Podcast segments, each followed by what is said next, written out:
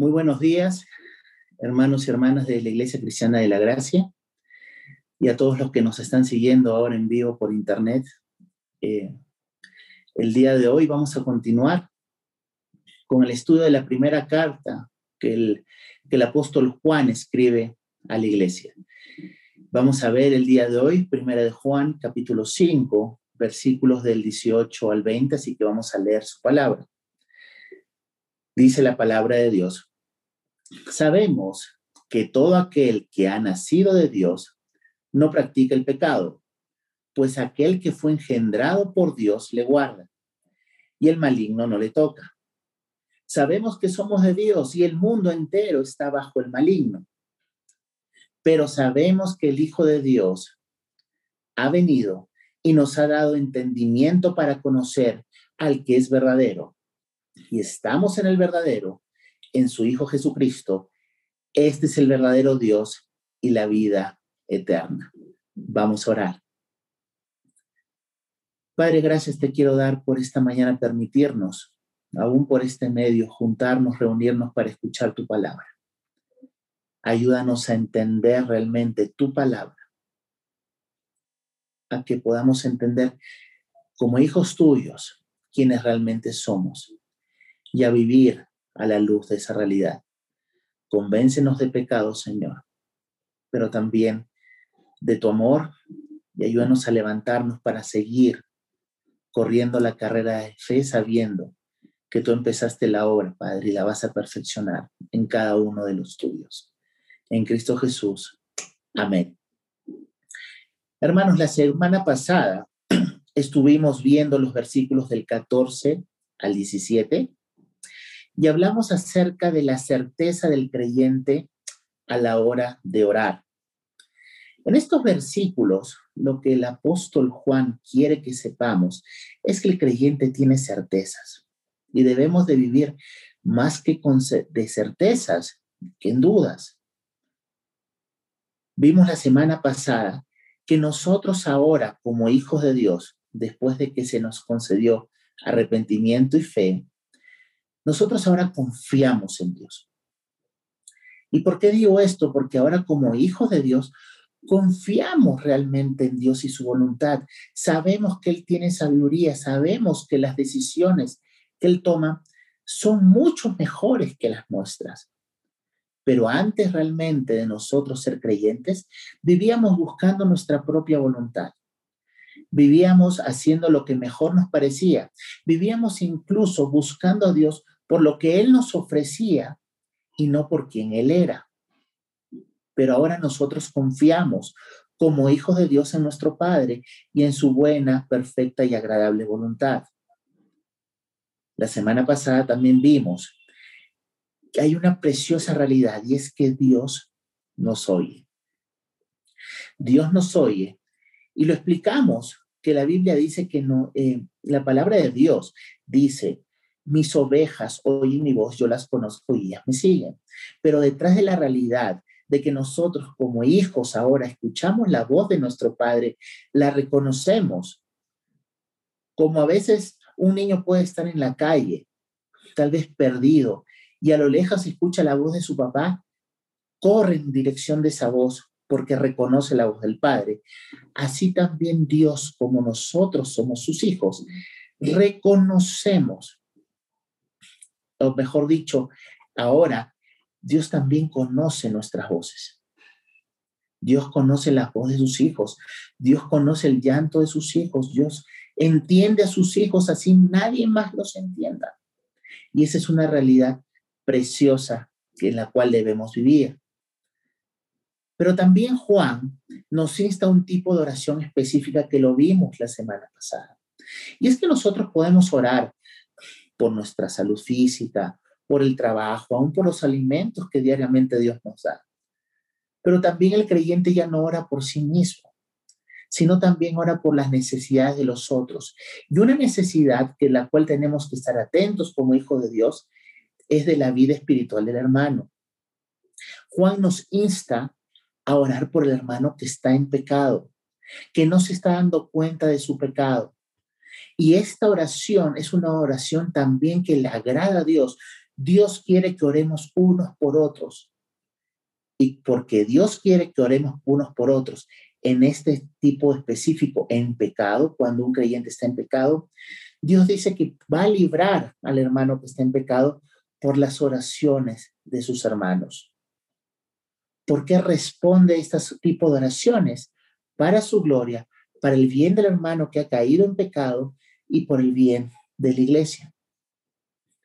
Pero Juan también no quiere que nos quedemos aquí.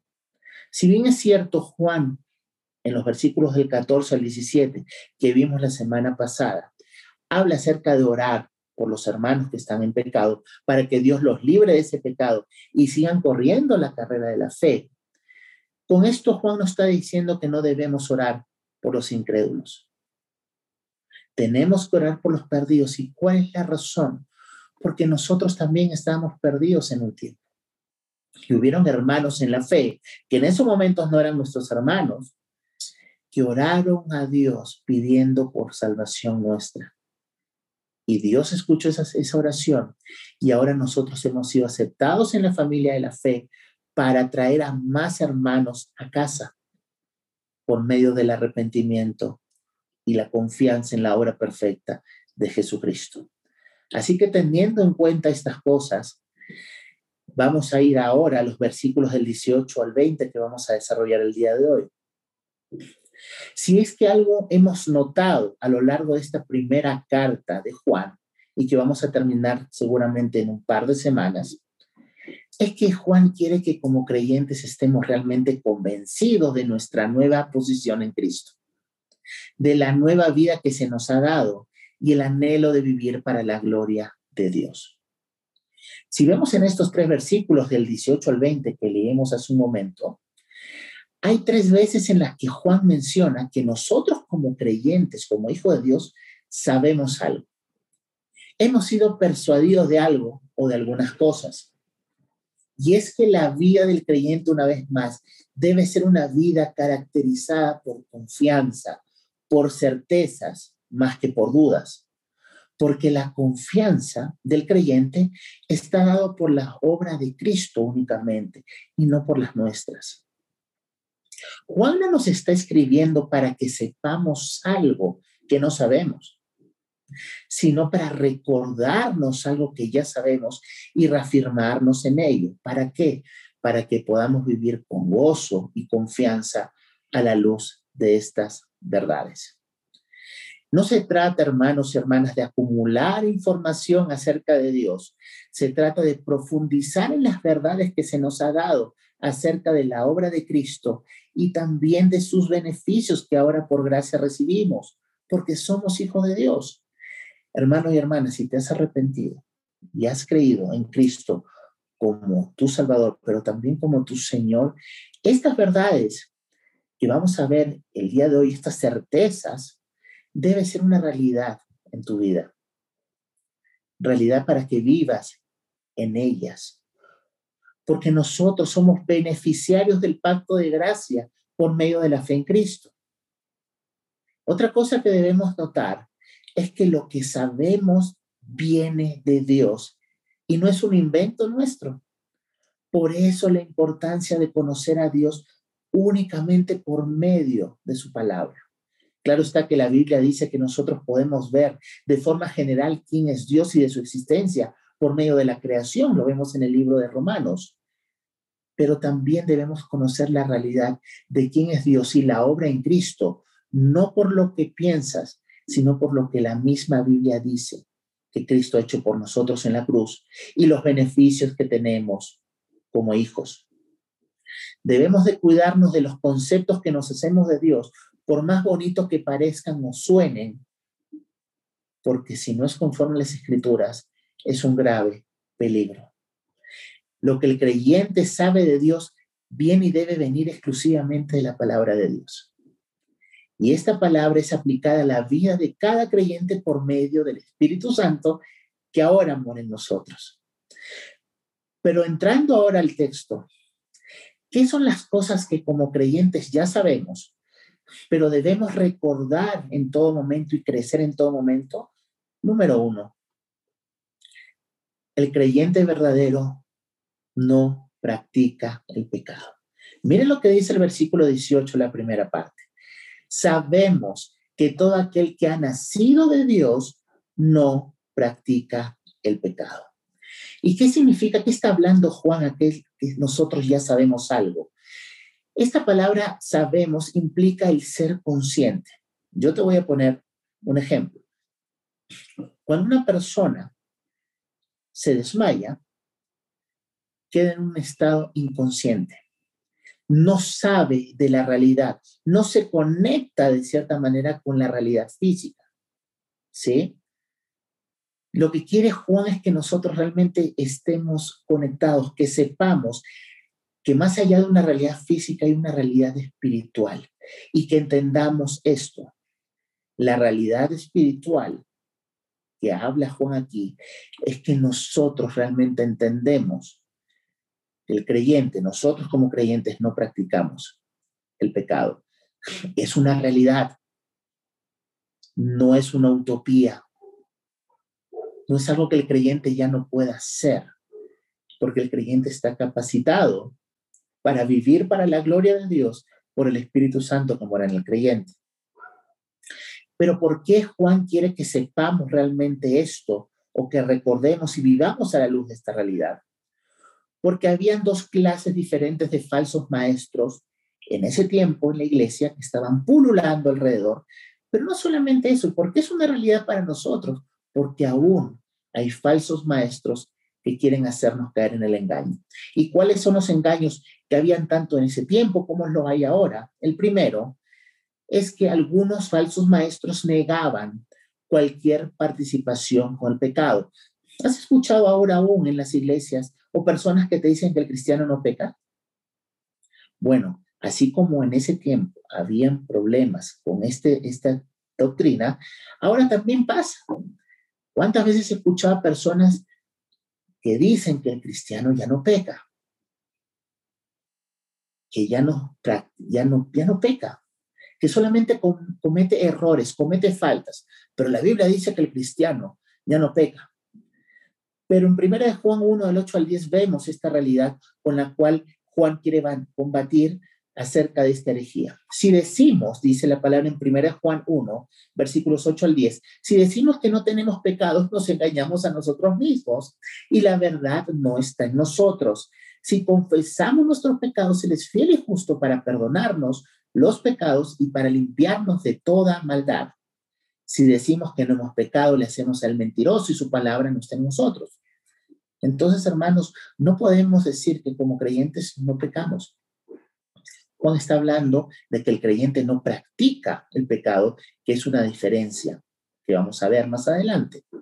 Pero habían otros falsos maestros en ese tiempo y lo hay también ahora, que consideran al pecado como algo irrelevante, Hermanos, el pecado delante de Dios sigue siendo igual en el Antiguo Testamento como en el Nuevo Testamento, porque es una afrenta directa contra Dios. No porque estés bajo la gracia como hijo de Dios, quiere decir que el pecado va a ser, no va a ser igual de horrible en la presencia de Dios. Pero para, para combatir esta herejía, también en primera de Juan, capítulo 3, del 4 10, Juan deja claro algo dice la palabra de Dios. Todo el que practica el pecado practica también la infracción de la ley, pues el pecado es infracción de la ley. Y vosotros sabéis que Él se manifestó, Cristo, a fin de quitar los pecados y en Él no hay pecado. Todo el que permanece en Él no peca. Todo el que peca ni le ha visto ni le ha conocido, hijitos míos, que nadie los engañe. El que practica la justicia es justo, así como Él es justo. El que practica el pecado es del diablo, porque el diablo ha pecado desde el principio. El Hijo de Dios se manifestó con este propósito, para destruir las obras del diablo. Ninguno que es nacido de Dios practica el pecado, porque la simiente de Dios permanece en él y no puede pecar, porque es nacido de Dios. En esto se reconocen los hijos de Dios y los hijos del diablo. Todo aquel que no practica la justicia no es de Dios, tampoco el que no ama a su hermano. Entonces deja claro aquí también que tenemos que entender que el pecado no es algo irrelevante para Dios, que le costó todo a Cristo. Cristo dio su vida en la cruz en representación nuestra, porque nosotros no podíamos pagar por nuestros pecados, pero Cristo pagó por cada uno de nuestros pecados y pagó de una forma cruenta, porque así de cruento es el pecado delante de Dios, así de terrible. Entonces, no, no caigamos en el engaño, ni de decir y decir que el, cristiano nunca peca, o de que el pecado es irrelevante para Dios. Estas son herejías que hubieron en ese tiempo y que las hay ahora también y tenemos que combatirla, no con lo que yo pienso, no con lo que mi hermano piensa, sino con lo que la palabra de Dios dice con respecto a este tema. Entonces, recordar algo, cuando dice que el, el, cristiano no practica el pecado, no quiere decir que el cristiano no peque nunca, pero sí quiere decir que ya no somos más esclavos del pecado, ya no somos dominados por el pecado. Miren lo que dice Plummer acerca de esto. Un hijo de Dios puede que peque, pero su condición normal es resistir al mal. En el mundo pagano, era consciente por encima de todo de su derrota moral. los paganos entendían que moralmente estaban derrotados, conocían en cierta manera su propia maldad y tenían un sentimiento los paganos de que no tenían remedio. Séneca, un filósofo, decía que las personas odiaban sus pecados, pero no podían desprenderse de ellos. La no práctica del pecado, hermano y hermana en Cristo, es una señal de que eres hijo de Dios. Y esto es porque el Espíritu Santo ora amor en ti, porque el Espíritu Santo te ha sellado. El Espíritu Santo no te va a dejar pecar libremente porque ese sello determina no solamente propiedad, sino también cuidado. Y si practicas el pecado, ten mucho cuidado, porque es una señal que probablemente no seas creyente. Martín Lutero explicaba esta situación. No puedes evitar que los pájaros se posen sobre las ramas, pero sí que hagan nidos. Y nosotros vamos a ser tentados, hermano. Pero una vez que nosotros sintamos esos pajarillos en nosotros como árboles, vamos a sacudirlos rápidamente. No podemos dar pie a que hagan nido en nosotros. El hombre pagano es un hombre que ha sido derrotado por el pecado y ha aceptado la derrota, pero el cristiano es un hombre que puede que peque una vez más, pero nunca acepta el hecho de la derrota, porque la, la victoria del creyente está en Cristo. Y Cristo nos capacita a nosotros ahora para poder vencer el pecado en nuestras vidas. Un santo ha dicho a alguien, no es el que nunca tiene una caída, sino el que cada vez que cae se levanta y prosigue su camino hacia adelante. Pero lamentablemente no meditamos y no reflexionamos en esta verdad. Hay muchas personas dentro de la iglesia que viven una mentira, se autoengañan. Si fueran árboles, serían vistos como árboles navideños. Pero en lugar de luces o los adornos de estos árboles navideños, serían nidos de pecado, porque no han tratado con el pecado en sus vidas. La pregunta es si nosotros estamos siendo como esos árboles llenos de luces, si estas luces representan en cierta manera o pueden mostrar el pecado que puede haber en nuestras vidas. El pecado se ha normalizado en la iglesia de tal manera que podemos creer que podemos vivir en pecado sin ningún problema. El hermano peca, yo peco, entonces ninguno de nosotros podemos corregirnos porque todos tenemos rabo de paja y nos vamos a autoengañar, dando la impresión al mundo que la iglesia es así. Pasa lo mismo en nuestras familias. Muchos de algunos nosotros tenemos familiares que profesan cristianismo, pero cuando vemos su vida son realmente un desastre en cuanto al pecado. Pero lo que hacemos es realmente engañarnos nosotros mismos o incluso afirmar el engaño de nuestras familias para estar bien con ellos. Y con nuestros amigos pasa de la misma manera. La nueva naturaleza que Dios te ha dado debe ser algo evidente en tu nueva vida, porque ya tienes el Espíritu Santo y te da la capacidad para vivir en santidad. Cristo nos ha librado de la esclavitud del pecado. Por eso el cristiano ya no practica el pecado. Mire lo que dice Romanos 6, versículo 6. Sabiendo esto, que nuestro viejo hombre fue crucificado con él, con Cristo, para que nuestro cuerpo de pecado fuera destruido, a fin de que ya no seamos esclavos del pecado. Cristo no vino para hacer posible que ya no seas esclavo. Cristo vino para librarte de la esclavitud.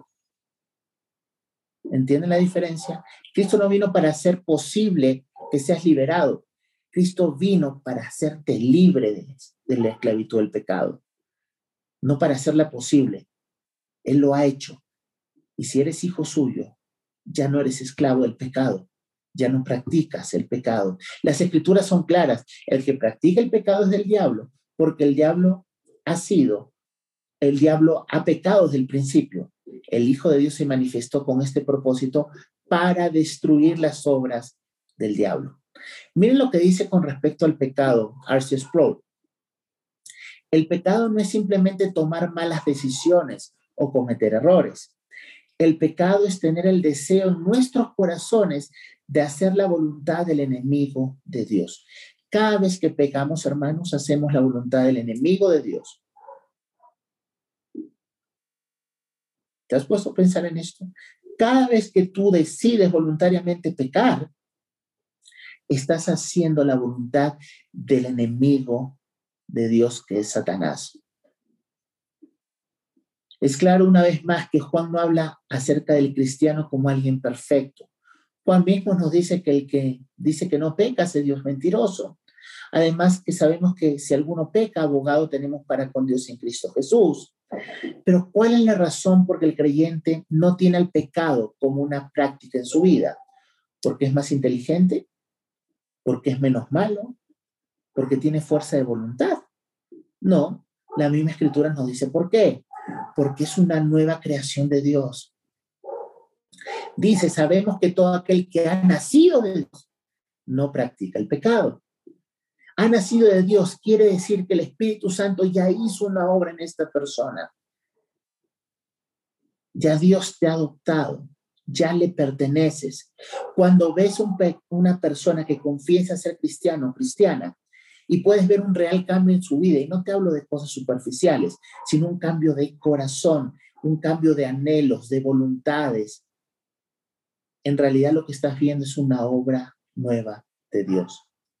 Que una persona que amaba el mundo y lo que el mundo le ofrecía como algo precioso para ser feliz, o como una persona no quería saber nada de Dios y ahora ama la palabra de Dios, pero no solamente habla la palabra de Dios, sino ama al Dios que lo salvó no te quepa la menor duda, estás viendo una obra divina.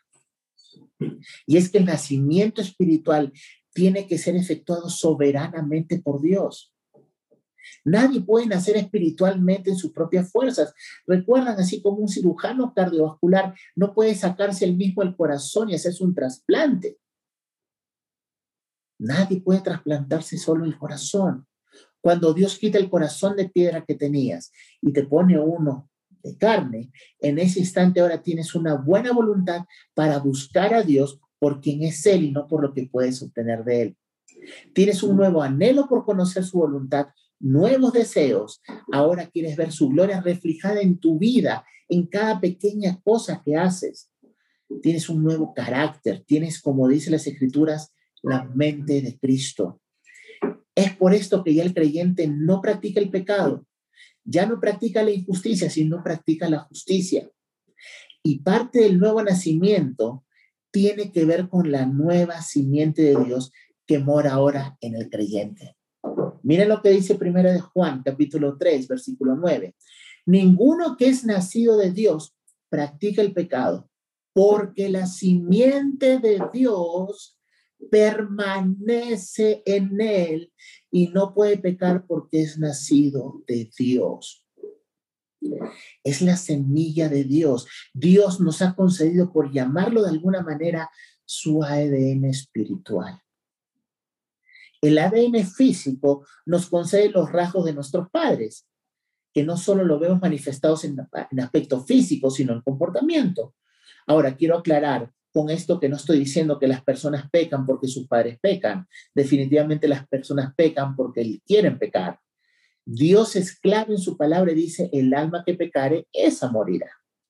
Pero definitivamente nos parecemos al que nos engendró. Y esta verdad es tan cierta en el plano espiritual. Si Dios te ha dado nueva vida, si somos nuevas criaturas, nos vamos a parecer a quien nos ha concedido esa vida espiritual. La palabra de Dios nos dice claramente, somos hechuras suyas creados en Cristo Jesús para buenas obras, las cuales Dios preparó de antemano para que anduviésemos en ellas. Entonces somos hechura de quién? De Dios. Si eres creyente, si eres hijo de Dios, es porque Él te ha creado, te ha hecho una nueva creación. Su palabra también nos dice que no hay condenación para los que estamos en Cristo Jesús. Las cosas viejas pasaron aquí, todas son hechas nuevas. Si queremos resumir de alguna manera lo que nos acaba de decir Juan acerca de esta certeza que tenemos como hijos de Dios, sería de la siguiente forma. Ya que Dios nos ha dado nueva vida en Cristo y ya que tenemos el Espíritu Santo morando, por estas razones ya no vamos a practicar el pecado. Ya no es una característica de nuestras vidas. La santidad ahora es nuestra práctica. El querer vivir en libertad para la gloria de Dios en dependencia de nuestro Padre es natural ahora para cada uno de nosotros como hijos de Dios. Pero hay muchos que no han entendido que Dios no ha hecho en ellos una simple barrida superficial en sus vidas. Dios te ha cambiado de naturaleza. Al ser una nueva criatura tienes una nueva naturaleza espiritual. Tu naturaleza antigua era amar el pecado y no querer buscar las cosas de Dios. Ahora detestas el pecado, amas profundamente al cual, del cual no querías saber nada y tienes la capacidad de vivir para su gloria. Ya no caigas en el engaño de pensar o creer que eres el mismo de siempre con unos pequeños retoques. Eres una nueva criatura, completamente nueva. Y la naturaleza que se te ha dado ahora por la eternidad es ser hijo de Dios. Entonces, ya no pecas, ya no practicas el pecado porque Dios te ha creado nuevo, pero también porque Cristo mismo te cuida, te guarda. Mire lo que dice en el versículo 18, en la segunda parte, aquel que fue engendrado por Dios le guarda. Juan nos dice aquí que todo creyente es continuamente cuidado por Jesús. ¿Qué significa la palabra guardar? ¿Qué connotación tiene? Jesús es alguien que nos está vigilando cuya mirada está puesta en ti con amor, con la finalidad de evitar un daño o una pérdida, un cuidado para prevenir que alguien se escape, como un custodio. El creyente, no solo por llamarlo de alguna manera, tiene seguro el cuidado desde adentro por el Espíritu Santo que mora en él, habiéndose concedido un nuevo corazón, sino que tenemos a alguien que nos cuida y que es Jesucristo. Ahora bien, este cuidado continuo no tiene nada que ver con la cantidad que tengas como hijo de Dios. No tiene nada que ver con el tiempo que seas creyente. No importa si naciste hace una semana de nuevo por la gracia de Dios o tienes años. ¿Y sabes por qué Jesús te guarda? Porque le perteneces. Porque ha pagado tu deuda. Porque tú le fuiste dado por el Padre. Porque empezó una obra y la va a terminar. Porque te ama Jesús mismo, Dios hecho hombre, te guarda hasta el día final. Tú ves en Juan capítulo 17 cómo Jesús estaba orando por los apóstoles, por sus discípulos, pero también oraba ya desde entonces por aquellos que iban a creer, es decir, nosotros, por la palabra de estos apóstoles. Jesús rogó para que la fe no le falte cuando Satanás había pedido para zarandear a Pedro cuando éste le negó tres veces. Pero no solamente hay una realidad de que nosotros somos criaturas, nuevas criaturas, porque Dios nos lo ha querido así, y que Cristo también nos cuida, pero al cuidarnos a Cristo pasa otra realidad preciosa. Dice la escritura, porque no es tocado por el maligno. Entonces, como consecuencia de que de Jesús nos guarda, el creyente al pertenecer a Cristo es cuidado perfectamente por Cristo y esto hace que Satanás no nos toque. La palabra tocar la vemos una sola vez más y es usada en el relato en que María se encuentra con Jesús resucitado. Cuando pensaba María que el cuerpo de Cristo había sido robado, pero había resucitado realmente y estaba desconsolada en el camino, María lo ve. Después de un tiempo que no entendía con quién estaba hablando, entiende, reconoce realmente la voz de Cristo, puede por un instante reconocer a Cristo. Y María quería agarrar a Cristo y no soltarlo. Ya no quería soltarlo. Miren lo que dice Juan 20, 17. Jesús le dijo, suéltame porque todavía no he subido al Padre, pero ve a mis hermanos y dile, suba a mi Padre y a vuestro Padre, a mi Dios y a vuestro Dios. En, la en otra versión, que puede ayudarnos a entender más esta palabra, Jesús le dice a María, no me toques porque aún no he subido a mi Padre, mas da a mis hermanos y dile, subo a mi Padre y a vuestro Padre y a mi Dios y a vuestro Dios. La otra versión decía, suéltame. Esta versión dice, tócame, pero es la misma palabra con diferente traducción. Y la mejor traducción es cuando Jesús le dice, suéltame. ¿Sí? Entonces la implicación de ser tocado en el versículo significa ser agarrado de tal manera que ya no puede ser soltado. Y esto es algo que ya Satanás no puede hacer con el creyente. Satanás no puede agarrar al creyente de una manera que lo tiene esclavizado. En relación a los creyentes hay una relación preciosa. No podemos ser agarrados por Satanás de tal manera que nos mantenga en ese estado. ¿Y sabes por qué?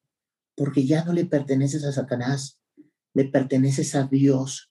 Fuiste comprado por precio. Ya no le perteneces al maligno como la gente del mundo, que vive para hacer la voluntad del diablo. Ahora tú vives para hacer la voluntad de Dios, tu Padre, a cual amas, a, aquel que entregó a Cristo por tus pecados. Entonces, si eres creyente, ya no vas a practicar el pecado, eres una nueva criatura, nuevos anhelos, una vez más, nuevos deseos. Satanás no puede agarrarte. Pero quiero recordarte algo. Satanás no es soberano. Dios sí. No vivas en la práctica como si Satanás fuese soberano y más poderoso que Dios. No creas esa mentira que te han enseñado, que aquí hay un angelito y un diablito, y que no sabes a quién obedecer. Poniendo al diablito y el angelito al mismo nivel. Bueno, no podemos poner a Dios y al diablo al mismo nivel. Satanás es una criatura, es un ser creado. Dios es Dios todopoderoso. Es tu creador. Y si eres creyente, ahora es tu padre. Y te va a cuidar tu padre porque le perteneces a él, no al diablo. Pero muchos viven como si estuviesen bajo el dominio del maligno. Satanás no puede hacer absolutamente nada que Dios no le permita hacer. ¿Recuerdan de Job? Satanás no pudo tocar un cabello de Job sin el permiso primero de Dios, que le permitió hacerlo. Satanás no es soberano. Satanás no tiene ninguna autoridad para hacer o deshacer algo. Satanás no es todopoderoso, Dios sí. Satanás no es, no es dueño de nada. Dios es dueño de todo. Yo te voy a poner un ejemplo. No sé si han visto algunos zoológicos en otros países, tal vez, en donde los leones están libres, ¿sí? Por el pasto. Y hay un vidrio templado bien grueso que separa a las personas de estos leones. ¿Han visto alguna vez cómo se acerca el león agazapado y se quiere acercar tal vez a un niño que está dándole la espalda al león? Sigue agazapado, acercándose poco a poco, hasta encontrarse lo suficientemente cerca este león del niño para lanzar un zarpazo, pero se choca con este vidrio templado y no sabe qué pasa. Y este muro de vidrio templado impida que pueda lograr su objetivo. Eso es lo que pasa entre el creyente y el maligno. El maligno no le toca. No te puede tocar porque Cristo te guarda. Ahora, vas a escuchar seguramente al león acercarse. Puedes escuchar tal vez su respiración muy cerca de ti, pero no te puede tocar más allá de lo que Dios pueda permitir, porque eres su hijo. Y si te toca como Job, es por algún propósito, para mostrarte tal vez un pecado. pero no te puede agarrar de una manera que no pueda soltarte, porque ya no le perteneces a, a Satanás, le perteneces a Dios.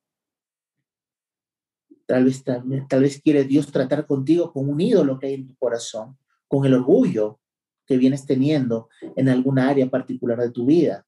Pero ten presente que si eres hijo de Dios, por su voluntad ahora le perteneces y puedes descansar en su mano porque ya no estás más bajo el dominio de Satanás, sino reposando en las manos de Dios mismo. Pero hay una realidad inversa también. Así como la escritura dice, que si eres hijo de Dios, Satanás no te toca. Si no eres creyente, es porque no has nacido de nuevo. Y Cristo no te está guardando. Y estás a la merced de Satanás, porque Satanás es tu padre. Y por eso haces los deseos de tu padre Satanás. Y esto queda claro en la oración que Jesús hizo en el Evangelio de Juan, capítulo 17. Yo ruego por ellos no ruego por el mundo, sino por los que me diste, porque son tuyos. Hay una realidad. Por eso es que el mundo vive como vive, a merced de Satanás, porque ellos que son incrédulos no le pertenecen a Dios como hijos. Son criaturas solamente, pero no hijos de Dios. Porque Cristo intercede por los suyos, por los que el Padre le ha dado. En mi carrera como médico, un profesor nos enseñó que para identificar enfermedades tenía que usar lo siguiente. Si tiene cabeza de gato, cuerpo de gato y cola de gato, es un gato. Así de sencillo. Porque se nos enseñó a no buscar cosas que no son, enfermedades que no existen. La carta de Juan, hermanos, es una carta que produce convicción y certeza de la vida eterna al creyente al que es hijo de Dios, pero al mismo tiempo tiene el propósito de hacer reflexionar a aquellos que juran ser creyentes, pero no tienen ninguna característica de creyente. Viven en pecado, no se preocupan por hermanos en la fe, viven cada aspecto de sus vidas como la cultura les ha enseñado a vivir no quieren tener comunión con otros hermanos, viven afanados con los problemas de este mundo, están esclavos a sus pecados, etcétera, etcétera, etcétera. ¿Cuántas veces cerramos nuestros ojos ante esta realidad? Decimos si mi familiar es creyente, pero está alejado, ya no congrega, pero como una vez tomó su decisión o porque alguna vez fue bautizado, es creyente.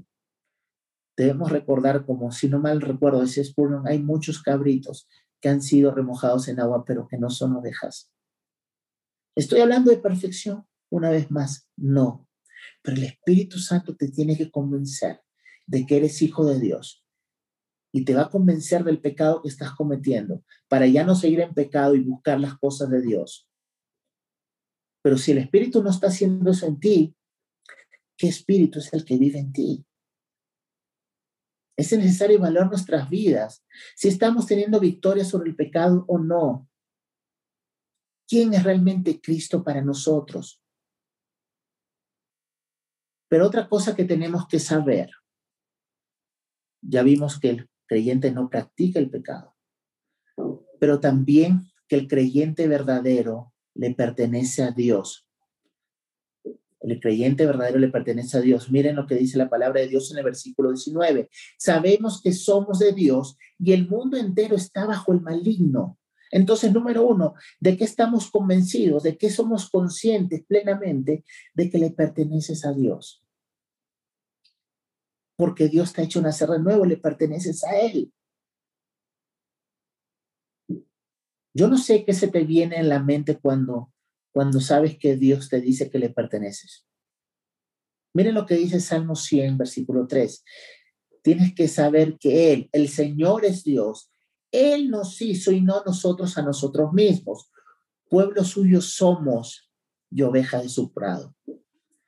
Cuando normalmente tú posees algo, cuando algo es de tu pertenencia, no solamente es tu posesión, sino también lo cuidas.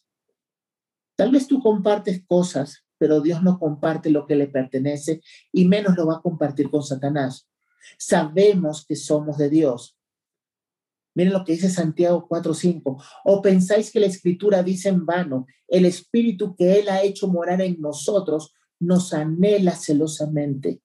Dios nos cela con celo santo porque somos suyos y porque eres de Él te va a cuidar. Porque eres suyo. Porque te ha comprado por precio. Por eso no va a permitir que Satanás te toque. Por eso que no va a permitir que sigas esclavo del pecado. Porque está con nosotros, vive en medio de nosotros porque somos sus hijos, somos su iglesia. Pero ¿cuál es la realidad del creyente? Yo no sé si ustedes conocen el ejemplo de los Estados Unidos, que tiene una base militar en Guantánamo, Cuba. Así también la iglesia está en este mundo, pero no pertenece a este mundo y nuestra seguridad en este mundo se encuentra en Dios en medio de nosotros. La iglesia es guardada por Dios mismo, por Cristo mismo, aunque no estamos, estamos en el mundo, pero no pertenecemos. Así como esa base americana está en otro país, también Dios está en medio de nosotros en este mundo. ¿Sabes que le perteneces a Dios? Las personas te conocen, pueden ver claramente a quién le perteneces. ¿Pueden las personas reconocer la imagen de Cristo en ti? ¿Qué imagen estamos dando al mundo por medio de nuestras vidas? En estos tiempos difíciles de pandemia, ¿tenemos confianza en Dios? que somos suyos, que le pertenecemos. En estos tiempos de política, ¿en quién estamos realmente confiando? ¿En que entre uno u otro candidato? ¿O sabiendo que Jehová reina? Y Jehová reina y tú eres ciudadano de su reino. Y le perteneces a Él y por eso te va a cuidar. Pero hay otra realidad. No solamente como creyentes sabemos que somos de Dios, sino que el maligno controla a los que son suyos, mas no a los hijos de Dios. El mundo entero, dice aquí la palabra de Dios, está bajo el maligno. Todo el sistema tal cual lo conocemos está bajo la influencia de Satanás. Y digo que está bajo la influencia de, porque Satanás no es dueño de nada ni de nadie. Satanás lo que hace es usurpar lo que no es suyo lo que no le pertenece. ¿Qué significa usurpar? Apoderarse de una propiedad o de un derecho que legítimamente pertenece a otro, por lo general con violencia. Satanás vino a violentar el reino de los cielos. ¿Recuerdan que Satanás le ofreció a Jesús? ¿Qué le ofreció a Jesús cuando quiso tentarlo? Aunque cause risa, Satanás le estaba ofreciendo a Jesús lo que realmente le pertenecía a Jesús. Satanás le dijo, te doy los reinos de este mundo si postrado me adoras. Pero si todo el mundo le pertenece a Dios, toda la creación ha sido por medio de Cristo, porque de Él y por Él y para Él son todas las cosas. Pero debemos reconocer que la influencia del enemigo de nuestras almas en este mundo es grandísima. Y si no estamos alertas a esto, vamos a ser muy influenciados en nuestra manera de pensar y de vivir aquí y ahora. Quiero ser claro con algunas cosas. Tal vez la música que escuchas no te va a llevar al infierno si eres hijo de Dios, pero sí puede condicionar la forma en que piensas de las cosas y en la forma que puedes ver y pensar de Dios y de su creación también. Lo mismo sucede con las series que puedes ver, las películas que puedes ver, los libros que lees. Cuídate, hermano. El mundo entero está bajo el maligno, pero tú no. El mundo sigue, eh, sigue engañando por medio de su sistema a las personas. No te dejes engañar también. Todo está diseñado para hacerte creer una mentira y tiene mucho más influencia de lo que tú piensas. Por eso que la palabra dice, de Dios dice, el que cree estar firme, mire que no caiga. Es por eso, hermanos, que la importancia de cuidar nuestros ojos y oídos de las mentiras del diablo y sus sistemas que nos quieren hacer creer, aún como creyentes, cosas que no son de verdad. Pero los incrédulos no pueden ver esto y ni siquiera les importa. Siempre te dicen, pero ¿qué de malo tiene? En lugar de preguntarse qué de bueno tiene ver esta película, ver esta serie, hacer esto. Nunca piensan los incrédulos que lo que miran o escuchan glorifica a Dios o no, porque no conocen a Dios, han escuchado hablar de él, pero no le conocen. Por eso es que según de Corintios 4, versículos 3 y el 4 dice, y si todo nuestro evangelio está velado, para los que se pierden está velado, en los cuales el Dios de este mundo, Satanás, ha cegado el entendimiento de los incrédulos para que no vean el resplandor del evangelio de la gloria de Cristo, que es la imagen de Dios. Pero nuestra esperanza, amados hermanos, es que si así como el mundo y todo su sistema de pensamiento está bajo el señorío del maligno, de la misma manera, igual de real, podemos decir con confianza que la iglesia está única y de forma exclusiva bajo el señorío de Cristo. Si eres hijo de Dios, Dios es tu Señor. Y no vas a ser engañado por las cosas que el mundo te quiera hacer creer. Pero ten cuidado, no te confíes. Cuida tus ojos, cuida tus oídos, porque Satanás está como león rugiente buscando a quien devorar. Por eso es que como nosotros, ciudadanos del reino de los cielos, y Dios es nuestro Señor, debemos estar tranquilos, pero es necesario recordarnos para vivir confiados, pero también tener, ser alertas. Y nuestra guía para no ser engañados es la palabra de Dios. Hermano y hermana, toma en serio tu ciudadanía celestial. Toma en serio la palabra de Dios toma en serio a Dios. Si la vida fuese un teatro y Dios fuese el director, como lo es, la pregunta es, ¿estás siguiendo el guion de Dios? ¿O quieres boicotear su obra? ¿Crees que puedes boicotear la obra de Dios y al mismo tiempo decir que quieres que la obra sea un éxito? ¿O estás siguiendo el guion de Satanás? Ninguno puede servir a dos señores. O sirves a uno y rechazas al otro. Toma tu cristianismo en serio, vive para la gloria de Dios.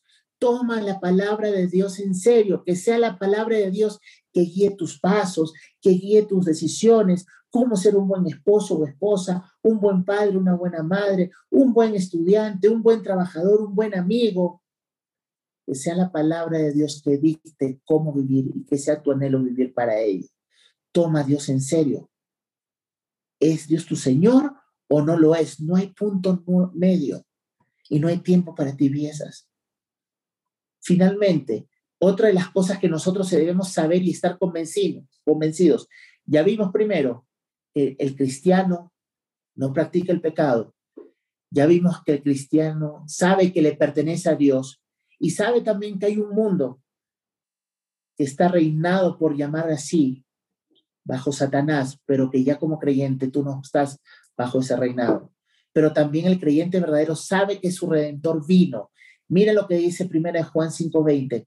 Y sabemos que el Hijo de Dios ha venido y nos ha dado entendimiento a fin de que conozcamos al que es verdadero y nosotros estamos en aquel que es verdadero, en su Hijo Jesucristo. Este es el verdadero Dios y la vida eterna. Nosotros ya sabemos que nuestro Salvador vino. Por tanto, ya no buscamos salvarnos a nosotros mismos. Cuando alguien busca salvarse a sí mismo por su conducta, por la moral, por la religión que practica, es la prueba que no conoce a Dios. El solo hecho de decirle a Dios eso, mira, todo lo que hago no se puede comparar con el sacrificio de Cristo, mis obras son mejores, no necesito a Cristo, es una muestra que no conoce a Cristo y ni siquiera conoce el estado espiritual en el que está. Pero nosotros ya no pensamos así como creyentes. Nosotros estamos plenamente convencidos que Dios mismo nos tuvo que salvar. Estamos convencidos que nuestro Salvador vino, pero también que va a regresar a llevarnos con Él como pueblo escogido por gracia para disfrutar por la eternidad de su compañía y celebrar juntos esta grande redención oh profundidad de las riquezas, de la sabiduría y de la ciencia de Dios. Cuán insondables son tus juicios e inescrutables tus caminos. A Él sea la gloria por los siglos. Amén. Nuestro Salvador vino. Vino la primera vez para pagar nuestros pecados y reconciliarnos por la eternidad con Dios, el Cordero de Dios que quita el pecado del mundo. Cristo vino a vivir una vida perfecta para que por medio de la fe nosotros se nos sea imputada esa vida justa y perfecta, agradable a Dios. Cristo vino a inaugurar su reino, el reino de los cielos, para que nosotros disfrutemos desde ahora como ciudadanos de ese reino por medio del Espíritu Santo que se nos ha dado. Cristo vino a reclamar no solamente su reino, que fue usurpado por Satanás, sino también vino por sus conciudadanos. Vino a reclamarnos a nosotros. Nuestro Salvador vino,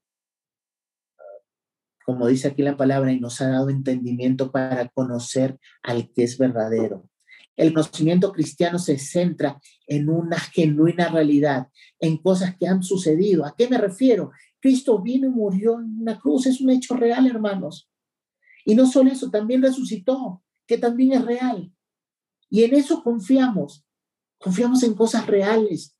Cristo es real.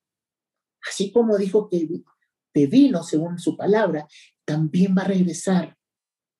Porque la certeza cristiana no consiste en cosas abstractas, sino en Dios, el Dios verdadero. No se basa en emociones principalmente, sino en realidades, en hechos.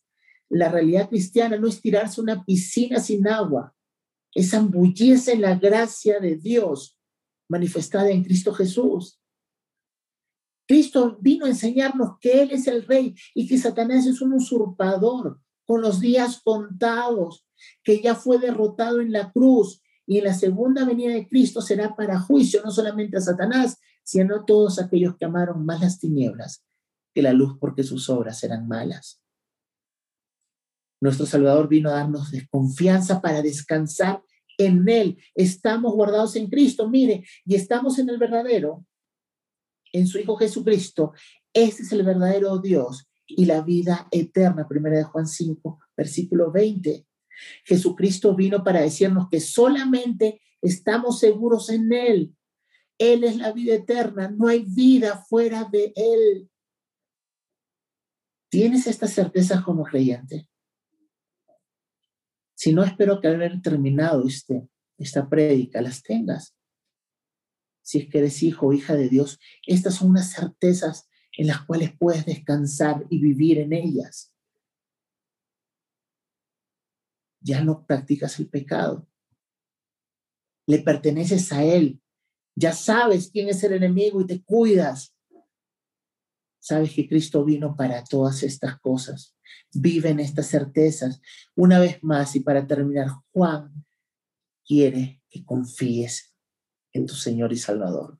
No quiere que te llenes tanto la cabeza, aunque es necesario conocer la palabra de Dios y procurar conocer más a Dios pero no quiere que vivamos vida solamente llenándonos la cabeza sin entender de corazón lo que Cristo ha hecho por nosotros en la cruz.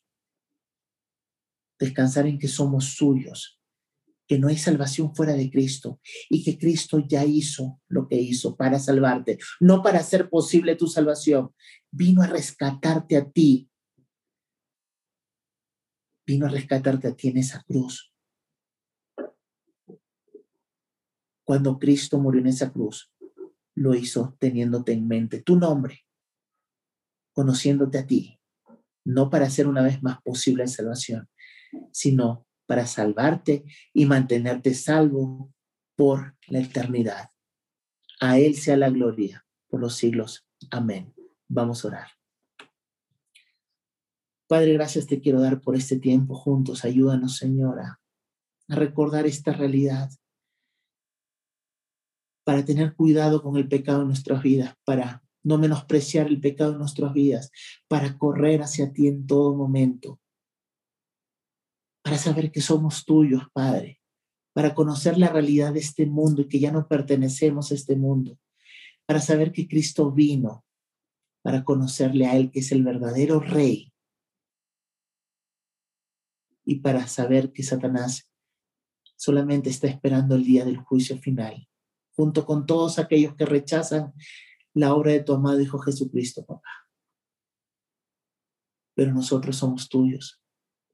Tú nos guardas, tú nos cuidas, tú nos oyes, porque quisiste hacernos hijos tuyos y nos amas. Por eso tu palabra dice, con amor eterno te amado, por eso prolongué mi misericordia.